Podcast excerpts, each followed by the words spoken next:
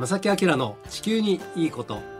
皆さんこんにちは正木明です。荻野恵美子です。え今日は12月19日午後1時を回りました。皆さんどのようにお過ごしでしょうかね、えー月曜日午後ですが、はい。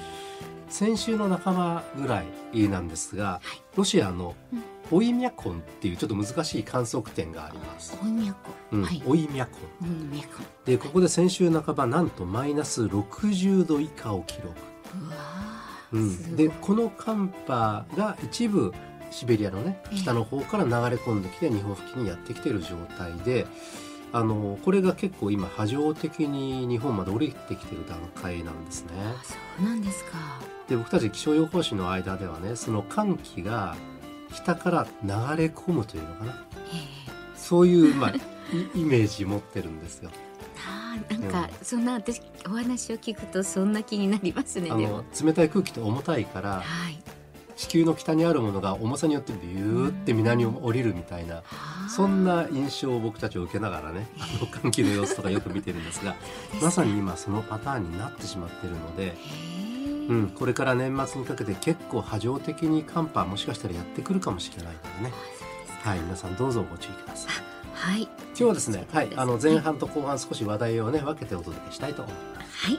この番組は公益財団法人兵庫環境創造協会の提供と浜田科学株式会社の協力でお送りします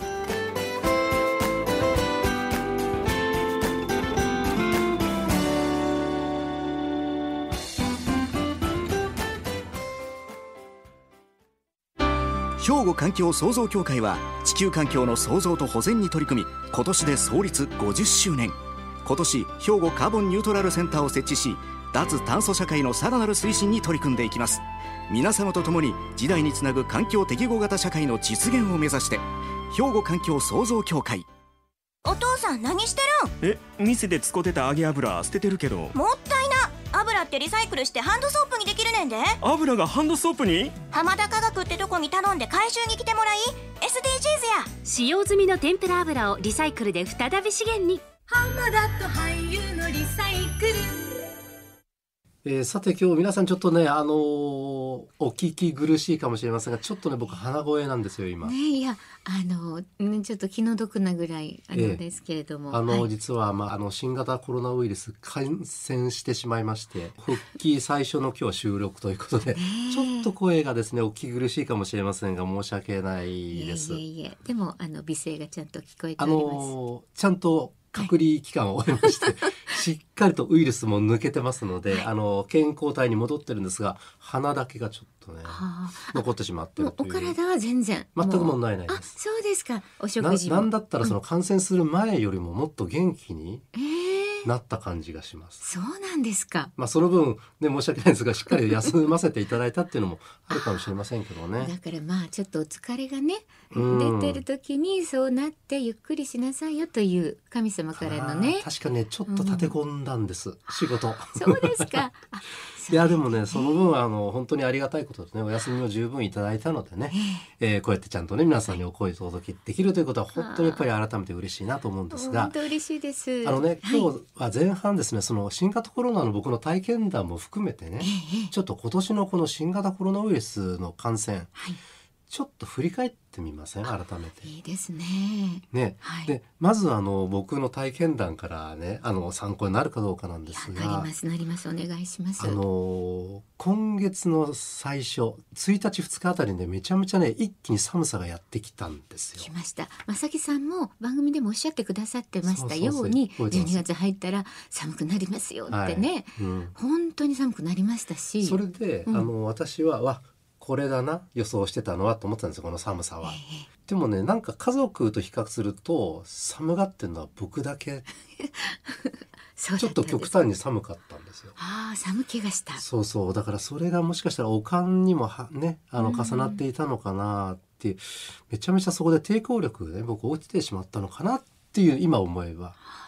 うん、でその寒さで抵抗力が落ちたのをきっかけに、うん多分その感染はその前からしてたかもしれませんけども症状が一気に出たという感覚があります。そうですか。まずどんな感じになるんですか？えっとねなんとなくだるくて。で熱を測ると最初37度台微熱だなって思って微熱がて出て。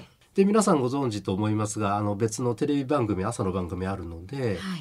とりあえず家に出る前に自宅で検温したんですよ。はい。でその時38度台まで上がりましたもう上がったんですそうねそう。だからこれはもう絶対今日はあの、テレビ局には行けないなってなってうん。あの代役でね別の気象予報士さんにやっていただいたっていう、まあ、経緯があって。そうなんですね、うん、でその日に病院に行って検査して、まあ、発熱外来受けて、えーまあ、じゃあもちろんコロナの検査をしましょう、PCR 受けましょうってなって、その日の夕方に、まあ、病院の方から電話があって陽性になってますよ。あそうだったんですね、でこのあの指示に従って保健所に連絡してくださいみたいな流れ、まあ、これを覚悟を決めてしっかり治そうという体制に入りました。であの僕年齢としてはもう60超えているのでね、で結構やっぱり年を重ねるとあの症状悪化したりとかね長引いたりとかっていうのを聞いていたので、はい。ちょっと嫌だなと本当に万全の体制取ろうと思って、はい。ずっとベッドにいて。でもちろん家族もいますけどね。家族もうまくこうケアして、え。ー感染、えー濃厚接触にならないような形でいろいろケアしていただいてでそういう形で過ごすと3日ぐらいで38度台が止まって、うん、一気に37それから36度台まで下がったんですよ。素晴らしい、うん、でもねその後のそのだるさというか関節の痛さっていうのはやっぱり残念ながら続いたんですよ。あそうですか。熱が下がっても。そうそうだからこれはもしかしたらこのまま後遺症とかに移るのは嫌だなと思いながらとりあえず、あのもう1週間うんですかね隔離状態にしなさいという保健所からの指示なので、あの自宅療養していて。でそうこうするうちに、まあ、だるさも取れてきてはい。でなんとか1週間ちょうどお休みいただいて、はい。でその次の週の月曜日からえテレビの方も復帰そうですよね。という形に、えーなりました。うんでこれが僕のコロナ感染体験談なんですが。はい。でもねこれ多分体調によってまだ年齢によってそれから持病をお持ちの方そうでない方い。ろんな方が多分いらっしゃるなと思うんですけども。ね。でここに来てね僕の周りにもめちゃくちゃ感染者増え始めています。いやもう本当ね都道府県別に見ても、ええ。うん。まあまあ各地ですね、ええ。本当に増えてきてますよね。うん、なのであの、えっと、ウイルスによっても最近はそのオミクロンの、えまた亜種ができたりとか、ええそれによってやっぱりね全然その感染能力が変わってると思うので、油断はしちゃいけない。かかるもんではないやっぱり。当たり前ですけどね。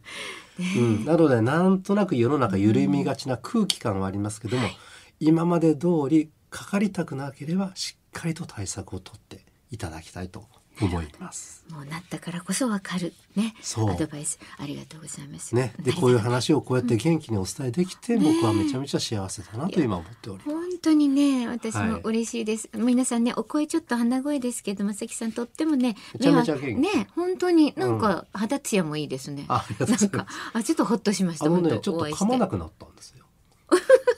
昔はね結構噛みがちだったんですけど、まあそれ置いときまして。であの参考までになんですがちょっとね今年の新型コロナウイルスせっかくですのでちょっと振り返りますと、はい。日本では最初にね感染が確認できたのは2020年1月の16日日ですか。初の新型コロナウイルスえー陽性者として、はい。中国武漢への渡航歴のある神奈川県在住の30代の中国籍の男性がこれ日本初の報告にそうでしなります。たね。その国籍のことは覚えてます。日にちは今ね、本当忘れてましたけど。2020年1月16日のことでした。でその後1年少し経って国内の累計感染者数が100万人超え、すごいですよね、はい、そして今年の7月14日には1000万人超え。累計感染者はい。ですね。で手元の資料では1日あたりの感染者数が一番多かったのは、えー今年2022年の8月19日に26万1004人という記録があります。だこんな形で、まあ、世界的にもまだまだ、えー続いてしまっているといった状況になりねます。なかなか収まらない。まあ本当にインフルエンザのように定着したね、うん。疾患になりそうですね、はい、あのぜひ油断しないでいただきたいのとあとすごくあの強く感じたのは僕はまあその年はねどんどん重ねてますけれども一応健康体で別に持病もないのでね、こうやって復帰できることができてるんですけどもでもやっぱりそのお年寄りと一緒にお住まいの方とか、そういう感染に弱いリスクの高い方々っていうのは周りにいらっしゃる、でそうやって住んでらっしゃる方も多いと思うのであのやっぱりケアは怠らないこと、うんこれは一番かなと思いますので油断はぜひしないでください。本当に健康一番だと思っておりますもうす。ごい実感こもってます。もううがい手洗い私も欠かさずスリスしてますが、皆さんもぜひ気をつけてください、ね。改めて頑張りましょうね。はいはいまさきあきらの地球にいいこといつも聞いてますえさて皆さんここからはゲストをねお迎えしてお話を伺いたいと思います。はい、本日のお客様は浜田科学株式会社副社長の岡野光平さんです。よろしくお願いします。よろしくお願いします。よろしくお願いします。あの浜田科学さんといえば、はい、まあ皆さんもご存知と思いますが、あの油の回収リサイクル、副社長ですよね。リサイクルをやっております。ですけど実はなんとですね、今朝スタジオには甘い香りが漂ってまして、そうなんです。あ。のなんといちごをお持ちいただいているんもうです。それもねピンクがかったちょっと白っぽいね、うん、甘い本当にすごく甘い香りのはい。いちごがスタジオにねありましてお持ちいただいたんですけれども。これはあの差し入れみたいな。いい。あのそうそういうまあ差し入れもあるんですけど、ね、あありがとうございますあのよかったありがとうございます。ちょっと取れたてのいちごをちょっとお持ちさせていただいたんですけど、これもしかしてこういう事業も今されてるということですか？そうなんです。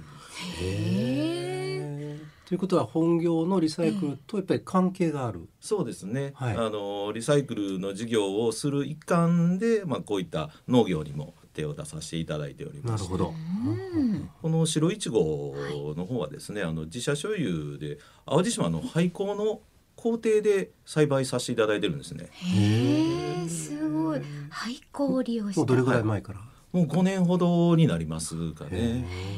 でやっと去年一昨年ぐらいからあの販売の方を始めさせていただいておりまして、淡路島のどちらで、もともとあの洲本市さんの方とバイオ燃料の地域循環を行うあの菜の花プロジェクトあの何度かお名前出させていただいたかと思うんですけども、まあ、そちらでご一緒させていただいておりましてですね、うん。でその中であの廃校の利活用の方に洲本市さんの方からお声掛けいただきましてあ廃食用とリサイクルと農業をつなげる実験的なちょっと農場をやってみようということで、今その当社で所有させていただいてる廃校のの工程で、えーずっとさせていただいてるんですけどもね。実はあの廃食用に含まれてる添加数を肥料にしたりとかですねああなるほど。であとその以外にあの何度かお話しさせていただいてる燃料の方なんかも、うん。あの廃食用油を燃料にしてですね、うん。ビニールハウスのあのボイラーの燃料に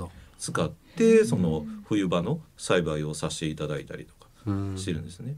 あでリサイクルして生成した廃食用油っていうのは鶏のカロリー分として餌にもまあ使われたりもしますので、まあどちらかというと燃料というよりもそういった農業とか畜産とかそういった頃にあの古くから使われてきてる方が実は多かったんですね。そうなんそうですかそうか僕たちがだからある意味ちょっと知らなかったっていうことか、そういうことですよねそれはまたでもねあの岡野さんい白いちごと結びつけたこれなんかうん。理由というか すいません台本にないかもしれません。がもともとね、ええ。あの最初はあの黒門市場のお客様の方でええ。廃食油の回収させていただいてたんですね。でそちらが黒門市場の軒先で海外の観光客さん相手にあのいろいろな販売をすることをやってらっしゃいました。はい。でまあそれであの場所があるならはい。白いちごやってみませんかというようなお話をちょっといただきまして、あそうなんですね。でそこからまあリサイクルと融合させたあの農場をちょっとやってみようというようなことで今トライさせていただいてるんですけども。なんでしょうね。あの分野を広げてい、えーいくっていうのは必要だしそうなるとやっぱり地元にもねあの活性化されたりといろいろいい面があるんですけども、本当に。それなりにそう簡単にできるものではないといや思うし確かに確かにそうですよね。そうですね、まあ、昨年なんかはあの結構有名なところで洲本市のふるさと納税さんとかはい。おろさせていただいたりとか、あとあの銀座のあのマリオットホテルさんの方におろさせていただいたりとかですね、あとは帝国ホテルさんなんかにも入れさせていただいたりとかはしてたんですけども、実は今年あの病気が非常にあの多かった年でですねまあちょっちごとはい気候のせいかどうかわからないんですけども、なかなかちょっとあの数があまり取れなくて実は本当に今日お持ちさせていただいたのが初取れぐらいの。あそうそうなんですか、あのわあ貴重なイチお持ちさせていただいてもラジオのの皆さん白いちごってねえ。知ってます？ご存知でしょうか？改めてなんですがねえ。本当に薄いピンク色ですよね。そうですね。真っ白ではなくて、うんねほのかにピンク色にええ。染まった。またこれがちょっと女子の心をくすぐるようなね。失礼してくすぐっていただけるとありがたいですけど、ねえ。あ。ぜひぜひよろしくよろしいですか？はいお召しいいですか？上がりください。ありがとうございます。あんま よかった。はいよかった。いやいや甘い本当に美味しいですね。へうーん。これどうスーパーにも僕見で見たことないしそのスイーツの上に乗ってるのも白いちごって見たことないですね。そうですね、結構あのうちのあのグループのですね、はい。あの飲食店の方なんかでは、あの昨年からスイーツで出させていただいたりとかもさせていただいてたりとか、そうですか。ええ。してますね。このパッケージもねなんとなくおしゃれでうん。淡路島アイランドベリー、アイランドベリーっていうのが、あの商品名。商品名に商品名なりまして、素敵素え敵ー、明石海峡大橋がちょっと柱ねえ本当。ね。ねえ。これって一般の方でも買うことができるんあですか？の今数があのちょっと出ませんので、はい。今年のところはあの浜田科学の EC サイトの方で、えーの販売のみにちょっと今のところさせていただいてるんですけども。そうですか、はい。でもあのサイトで購入することは可能なんですね、はい。このいちご作りも体験イベントとかいちごのピッキング積むイベントとか。そうですね、まあ、そこまでできるようになればいいんですけど、実は今あの今後はホテルとしての改装も計画中でですね、あそのあの廃校とはい、廃校の方はい。で農業体験したりとかですね、あと体育館もありますんで、まあ、あの地域のスポーツ合宿なんかにも使っていただけるような施設に、まあ、できれば大阪万博までには、あのするつもりで今計画の方を進行させています。いやーでもなんでしょう。もともとはリハリサイクルを、まあ、大きなねメインの仕事をされていて、こういう広がりができるってやっぱりあなんでしょう循環型社会っていうのかな、の中としては一番いい広がり方というか。はい、そう思います。まさにリサイクルのね、うん俳優などをされながらも、サステナブルなはい他のね、あの事業へもこう。いろいろ手を広げていらっしゃるっていうのが全体的にね SDGs という感じですよね。そうですね、あの地方も巻き込んでね、ありがとうございます。またあのねぜひお招きしたいと思いますありがとうございますはい、よろしくお願いしますよろしくお願いいたしますよろしくお。願いいたします。本日のお客様は浜田科学株式会社副社長の岡野光平さんでした。ありがとうございました。ありがとうございました。兵庫環境創造協会は地球環境の創造と保全に取り組み今年で創立50周年。今年兵庫カーボンニュートラルセンターを設置し脱炭素社会のさらなる推進に取り組んでいきます。皆様と共に時代につなぐ環境適合型社会の実現を目指して兵庫環境創造協会。お父さん何してるえ店で使ってた揚げ油捨ててるけど。んもったいな油ってリサイクルしてハンドソープにできるねんで。油がハンドソープに？浜田科学ってとこに頼んで回収に来てもらい。SDGs や。使用済みの天ぷら油をリサイクルで再び資源に。えーさて今日後半はですね、えー浜田科学株式会社副社長岡野光平さんねお話を伺いましたが、はい。えースタジオまだいい香りが漂っております。甘い香りがしてますね。あのコロナに感染すると味覚なくなるっていうじゃないですか、はい。